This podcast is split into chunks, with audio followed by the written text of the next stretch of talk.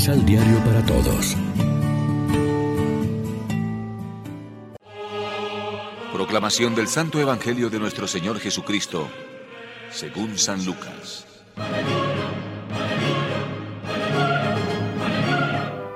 Cuando iban de camino, alguien le dijo, Te seguiré a donde quiera que vayas.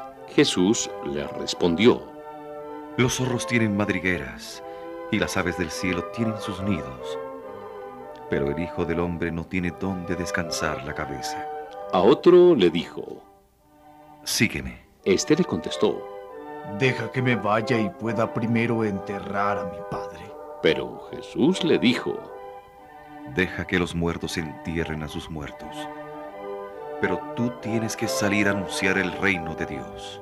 otro le dijo, Te seguiré, Señor, pero permíteme que me despida de los míos. Jesús entonces le contestó, Todo el que pone la mano al arado y mira para atrás, no sirve para el reino de Dios. Lección Divina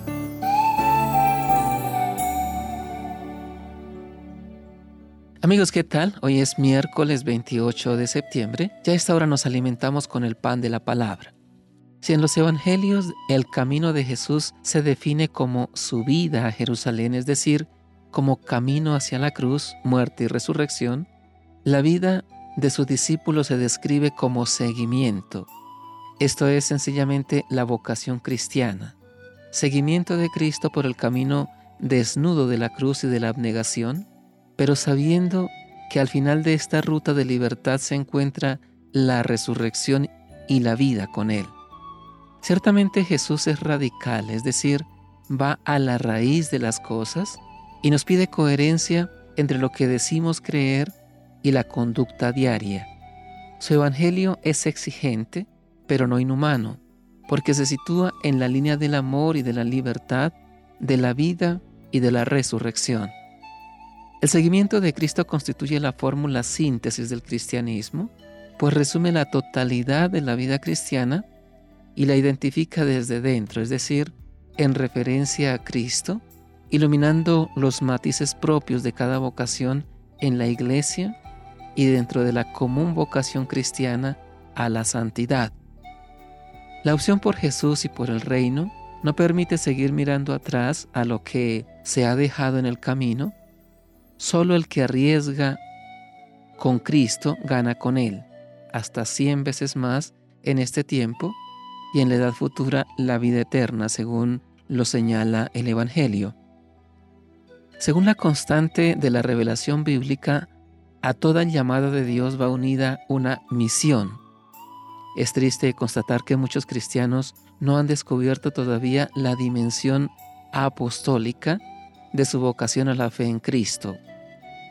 La tarea evangelizadora no es parcela exclusivamente clerical ni monopolio de profesionales, sino competencia de cuantos han recibido la consagración bautismal. Todos estamos en la misma barca con Jesús como patrón de empresa, todos comprometidos en la misión de la iglesia, todos llamados a ser luz y sal de la tierra, fermento del reino en la masa y testigos de la resurrección de Cristo. Reflexionemos. Llevamos nuestra vida con simplicidad, dando gracias a Dios por lo que tenemos sin ambicionar más de lo que podemos adquirir. Oremos juntos. Señor, mantén en su propósito, sin volver atrás la vista, a quienes han consagrado su vida a tu reino, y a nosotros, haznos tus testigos en un mundo que sufre vacío de espíritu, de amor y de esperanza. Amén. María, Reina de los Apóstoles, ruega por nosotros.